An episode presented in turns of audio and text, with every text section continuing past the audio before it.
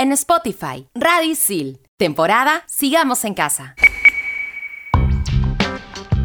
Bienvenidos a Expansión Geek, temporada Sigamos en Casa por Radisil. Se conecta It's Mil Militza y en este episodio comenzaremos hablándote sobre Returnal. ¿Qué onda gente? Les saluda Javier, más conocido como Jonaves, y hoy compartiremos las palabras gamer más usadas. ¿Qué tal gente? Aquí Felipe El C reportándose y esperando que estén bien, porque hoy les hablaremos todo sobre el Apple AirTag. Manda partida.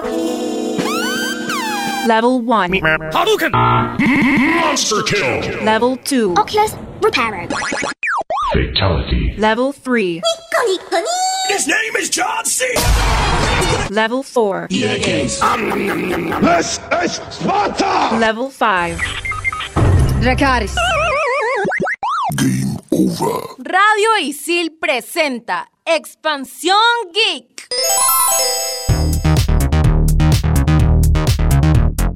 Returnal es un videojuego de disparos en tercera persona con elementos roguelike en el género de terror psicológico. Ha sido desarrollado por Housemark y publicado por Sony el pasado 30 de abril para PlayStation 5, aprovechando el DualSense y el motor Tempest del mando. Gracias al aumento de potencia de procesamiento, el juego tiene audio espacial 3D, tiempo de cargas reducidos, retroalimentación áptica avanzada, grandes efectos visuales y es posible jugarlo hasta en resolución 4K. El juego está ambientado en un futuro de ciencia ficción en el que seguimos a la piloto Celine, interpretada por Jane Perry, quien está atrapada en un bucle de tiempo y varada en el planeta Atropos, con un traje especial y armas de alta tecnología. Una vez en el planeta, su nave queda muy dañada por lo que deberá sobrevivir por su cuenta, y conforme va avanzando, irá encontrando cadáveres de ella misma, lo que la llevará a aprender que tras cada muerte resucitará para cruzar escenarios caóticos y combatir alienígenas mientras el planeta cambia con cada bucle. Conforme se vaya adentrando, irá resolviendo cosas de su pasado, revivirá momentos trágicos de su vida y descubrirá el verdadero motivo de su llegada a Atropos. La entrega presenta dos finales alternativos. Tu final dependerá de una decisión tomada, la cual te invitamos a que descubras por ti mismo. Jugabilidad. Con esta propuesta, olvídense de los checkpoints o de guardar tu progreso luego de vencer a cada gran enemigo. Cada partida será una parte de todo el puzzle que nos trae la entrega. El mapa está dividido por secciones y funciona como una especie de calabozo gigante. Hay puertas que requerirán de llaves escondidas y escenarios a los que solo accederemos con objetos especiales. Sin duda, Returnal es una increíble propuesta para PlayStation 5, logrando mezclar su potenciada jugabilidad con una narrativa llena de giros inesperados. Apenas empecemos el juego, notaremos que no hay espacio en el que estemos seguros y que nuestras posibilidades para recuperar energía son muy cortas. Tendremos que aprender rápido a evadir ataques en el momento justo, disparar sin sobrecalentar las armas y a sobrevivir con nuestra propia experiencia, ya que luego de morir será lo único que recordaremos y empezaremos desde cero. En un apartado más técnico, tenemos un nivel de diseño sorprendente. Los espacios están correctamente iluminados, el diseño de las criaturas son impactantes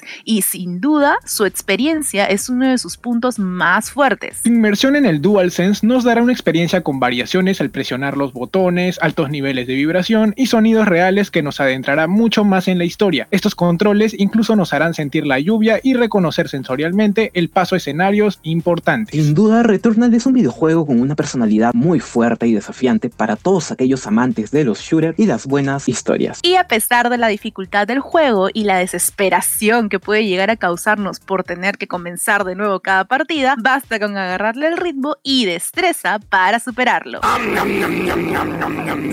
Expansión Geek. Bueno, bueno amigos, yo les recomiendo un gadget fundamental si es que piensas streamear este juego. Para que tu audiencia vea tus sustos en 4K, es nada más y nada menos que la cámara web Logitech Stream Cam. Con esta camarita, el encuadre de tu toma, el foco, la definición, el audio tus reactions, todo se verá increíble. Y lo mejor de todo es que si streameas a oscuras, no serás una manchita ahí en la pantalla. Tu cara se va a ver en alta definición, amigo. Así que no esperes más y se para la tuya. Personalmente recomiendo esperar un poco antes de jugar el juego, ya que el último parche trajo muchas críticas y bugs. Ya saben, lo mejor es que vayan con calma para tener una experiencia de calidad. Ya saben, mi gente, como diría Daddy Yankee, con calma. Bien, mi recomendación es que para el momento en que vayan a jugar Returnal, hagan un ambiente ideal que lo haga disfrutable, como por ejemplo estar en un lugar cerrado y sin tanta iluminación, ya que así podrán adentrarse en el mundo del juego. Con estas recomendaciones nos damos un pequeño break para que vayas a ver lo terrorífico que es Returnal. Te contaremos nuestras muletillas gamer. Estás en Expansión Geek, temporada Sigamos en Casa por Radio Isil. Grandes aportes de personajes célebres de la historia. Explícame esto por Radio Isil. Estrenamos los jueves.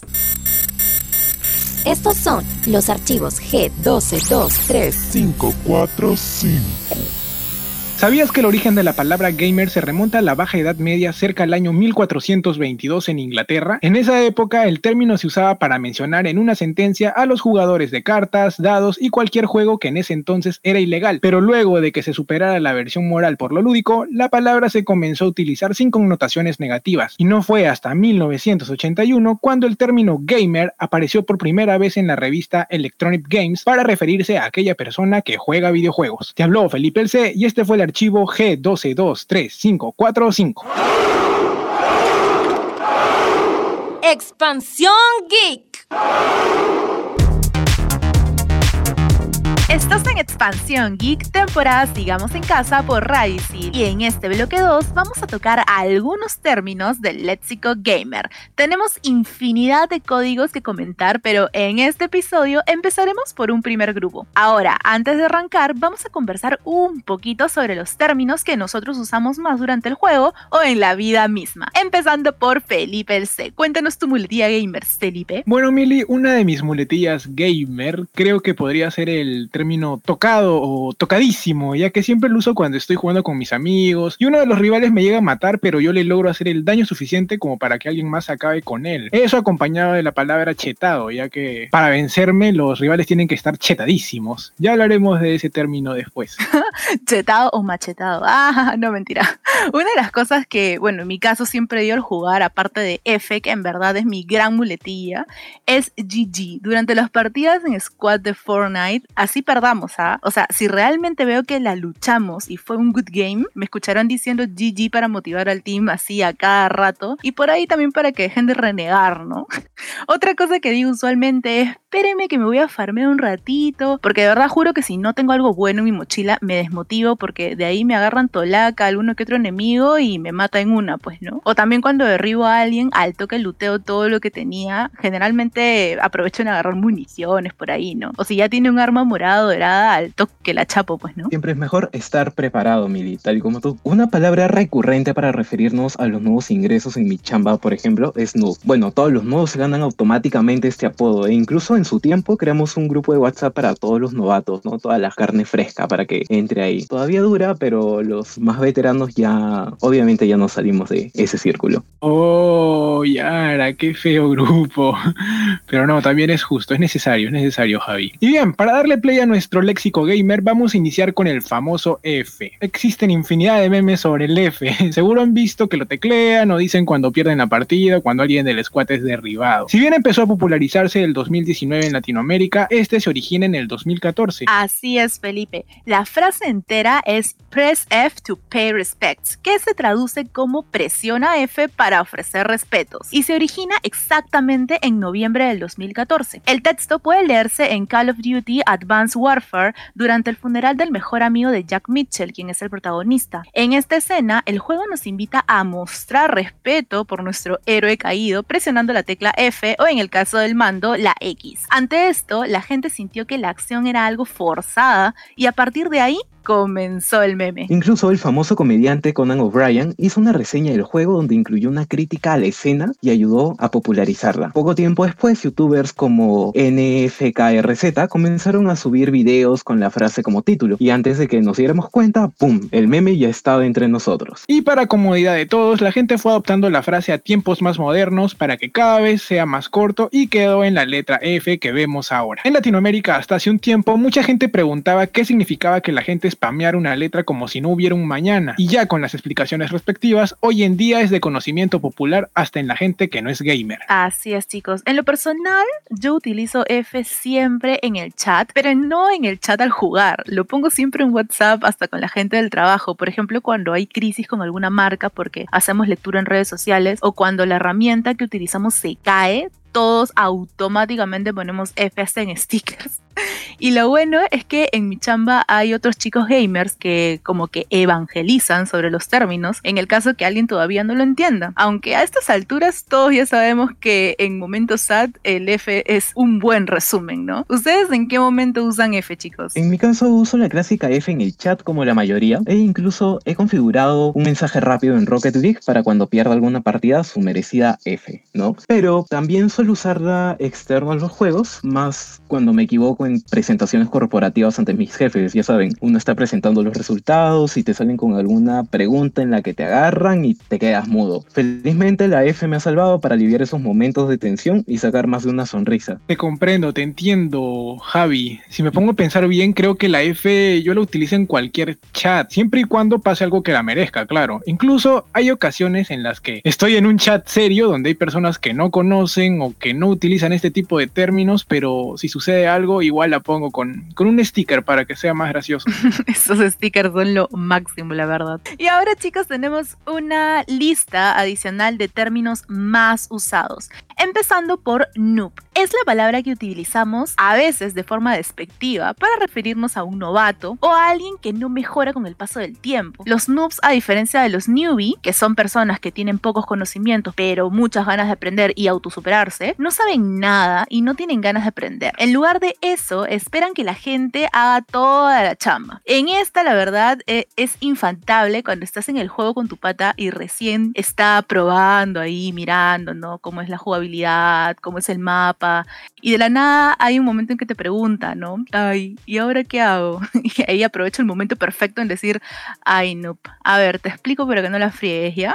A mí me han llamado así muchas veces. Bueno, debo confesar que un año atrás era un completo newbie en shooters. Era malazo y no duraba más de dos minutos en una sola partida. Pero he mejorado con el pasar de los meses gracias a Fortnite y a Call of Duty. Excelentes arenas para comenzar. Y bueno, también tenemos loot o lootear, que se centra en la recolección de objetos o de la moneda en cuestión. Es decir, se basa en explorar y buscar objetos. A veces se usa de forma algo despectiva, pues el looteo puede llegar a significar una acumulación innecesaria y excesiva de objetos por el mero hecho de acumular. Otra confesión que debo hacer es que suelo lootear en la mayoría de mis partidas. ¿Qué puedo decir? Me gusta estar bien preparado y precavido para cualquier cosa. Es una especie de placer culposo. Descuide, papu, eso está bien, porque siempre es mejor prepararse antes de la masacre. También tenemos campear. El término proviene del verbo en inglés to camp, que significa acampar, y se utiliza en este bonito mundo, o sea, el gamer, pues, para referirse a aquellos jugadores que permanecen quietos en algún lugar estratégico del mapa, donde pueden atacar sin ser vistos. Generalmente es una práctica que molesta a los demás jugadores y sinceramente tengo que confesarles que yo he sido un campero, pero fue cuando no conocía la adrenalina que me estaba perdiendo en el campo de batalla. Una vez que supe lo que se siente, dejé de hacerlo, así que tranquilos. Uh, F contigo, Felipe. Yo no soy fan del campeo, en especial en Fortnite. Estoy tranqui tratando de completar alguna misión y de la nada, ¡zas! muero. Esas son las partidas que menos disfruto. Ay, la verdad que sí, es una de las cosas que detesto porque es como que sobreviví casi toda la partida, ¿no? Quedando entre los últimos 10 y de la nada me mata alguien que está escondido. Digo, no, no puede ser automáticamente un F gigante, ¿no? Pero bueno, chicos, continuando con la lista que tenemos preparada, tenemos el término carrear. Carrear es un derivado de la palabra carry y es cuando haces todo por el equipo y lo sacas adelante. Cuando un jugador carrea, significa que tiene la habilidad o poder suficiente para hacer ganar a su equipo por sí solos. Esto de verdad que me pasa muy poco porque generalmente mis amigos carrean la partida y ahora que recuerdo, solo me pasó una vez cuando le enseñé a una amiga a jugar Fortnite por primera vez y durante la partida su conexión le jugó una mala pasada y tuve que derribar a todos los que se me acercaban mientras ella estaba bugueada, viendo su router, viendo qué estaba pasando. Pero como estaba en nivel 1, cuando juegas con alguien de nivel 1, la partida automáticamente se pone en ese level, ¿no? Entonces al toque cualquiera que venía era, era, era un noob prácticamente y me los bajaba a todos, pues, ¿no? Y de la nada veo que en unos segundos, ¡pla! Victoria magistral. En mi caso solo he carreado una vez y fue por mi primera partida de Fortnite. No pregunten cómo porque no tengo idea, solo pasó. Y posterior a eso he perdido la mayoría de mis partidas. Super sad, pero ¿qué puedo decir? Recién empezaba. Podríamos decir que era bien manco, lo que nos lleva a la siguiente palabra, la cual es manquear o manco, que son los jugadores extremadamente malos debido a su inexperiencia o carencia de habilidad para el juego. Es una forma despectiva de referirse a tales jugadores. No lo hagas, a menos que sea muy cierto. Oye, yo hasta hace poco era bien, pero bien mancada, pero porque me desesperaba, pues no, alguien venía y de la nada me disparaba, y yo ¡ah!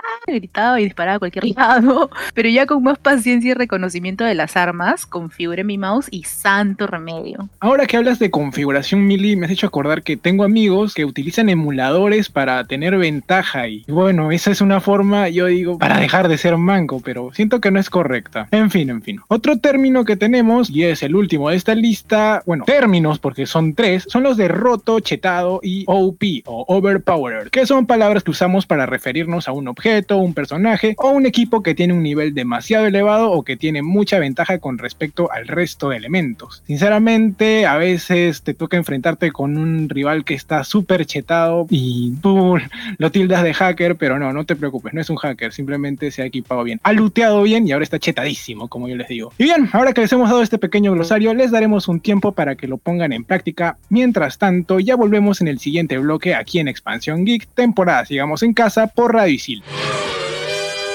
Mientras tanto, en Silicon Valley...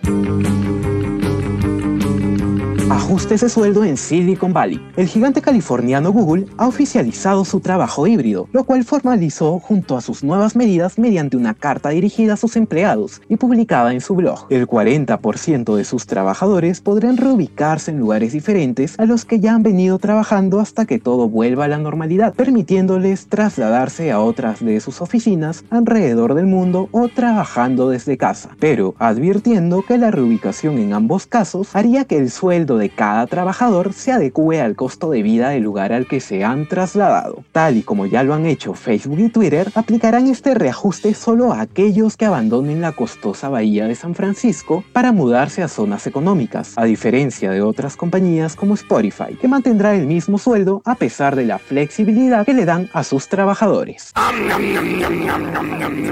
Expansión Geek. Ya volvimos en Expansión Geek temporada Sigamos en Casa por Radio Sil. Y en este bloque te contaremos los beneficios de tener una Apple AirTag. Muchos nos hemos preguntado, ¿dónde está mi móvil? ¿Dónde dejé mis llaves? ¿En qué lugar olvidé mi billetera? Si eres de esas personas como yo que pierde o olvida constantemente dónde coloca sus cosas, hoy te presentamos un gadget que dejará este problema en el pasado, el Apple AirTag, un dispositivo localizador desarrollado por Apple. Este no tiene GPS, sino que funciona conectado a una Bluetooth. Estéticamente es muy bonito y también es bastante cómodo debido a su diámetro de 3.19 centímetros y peso de 11 gramos, además de contar con certificación IP67 por lo que lo hace resistente al agua y al polvo. De esta forma no tienes que preocuparte si lo llevas en tu mochila y has cerrado mal la botella de agua o si lo llevas en tu llavero y te pilla un chaparrón sin paraguas. Es un gadget muy fácil de usar debido a que tiene una pila de fácil extracción y un sencillo sistema de emparejamiento. La pila solo se desenrosca y tiene en teoría una duración de un año mientras que el emparejamiento se realiza acercando el producto a tu iPhone o iPad, ya que automáticamente aparecerá la notificación de enlace. En el caso de los AirTag, podremos seleccionar a qué objeto los vamos a enganchar o bien escribir un nombre personalizado. Se puede cambiar después, tranquilos. Esto se asociará automáticamente a nuestro ID de Apple y solo puede estar asociado a un usuario, incluso aunque se le quite la pila. La aplicación que permite controlar este gadget es Buscar. Desde esta aplicación podremos visualizar el objeto en un mapa y también rastrearlo mediante la opción de búsqueda de precisión, que te guiará mediante indicaciones y vibraciones, o la del altavoz, que te guiará mediante el sonido que emite el gadget. ¿Qué pasa si he dejado mis llaves en el supermercado? Bueno, pues es en estos momentos donde podremos activar el modo perdido en el cual configuraremos un aviso para que alguien contacte con nosotros y se encuentre el AirTag. Es importante mencionar que el AirTag solo se puede restablecer con el ID de Apple de quien lo ha configurado, por lo que si alguien por encontrarlo piensa quedárselo, no le podrá dar utilidad. Incluso el AirTag usa todo el ecosistema de Apple, ya que cualquier dispositivo que esté en un diámetro de 100 metros se convertirá en una baliza para poder encontrarlo. Así que si alguien se quiere quedar con tu AirTag, tienes esta opción para encontrarlo fácilmente. Expansión Geek. Y para cerrar este bloque, vamos con nuestra recomendación de la semana, y esa es Justice Society World War II. ¿De qué trata? Bueno, trata del encuentro por primera vez de Flash con la Speed Force, cuando descubre que puede correr más rápido de lo que imagina. Es así como Flash termina en medio de una batalla durante la Segunda Guerra Mundial entre los nazis y un grupo de superhéroes, el primer grupo de superhéroes del universo DC, llamado Justice Society of America. Liderado por Wonder Woman junto a Overman, Black Canary, Hawkman, Steve Trevor y el Flash original Jay Garrick, donde el Flash del futuro se une a la batalla durante la Segunda Guerra Mundial y Justice Society of America trata de ayudarlo a volver a casa. ¿Por qué verla? Esta entrega es la segunda historia dentro de la nueva continuidad de películas animadas de Warner Bros. Animation, basadas en las películas de héroes de DC y que sigue los pasos de Superman Man of Tomorrow. Esta producción contiene un diseño de personajes de la misma línea que vimos en Man of Tomorrow y una animación con pocas variantes en sus colores, pero que resulta completamente refrescante y agradable.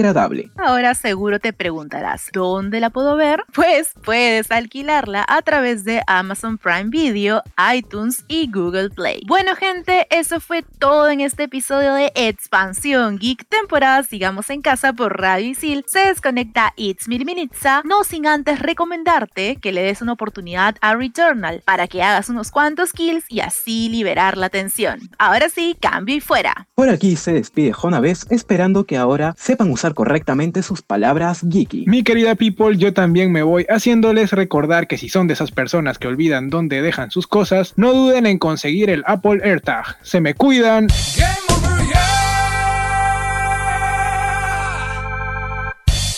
Tenemos más programas para ti. Sigue escuchando Radio Isil, temporada Sigamos en Casa.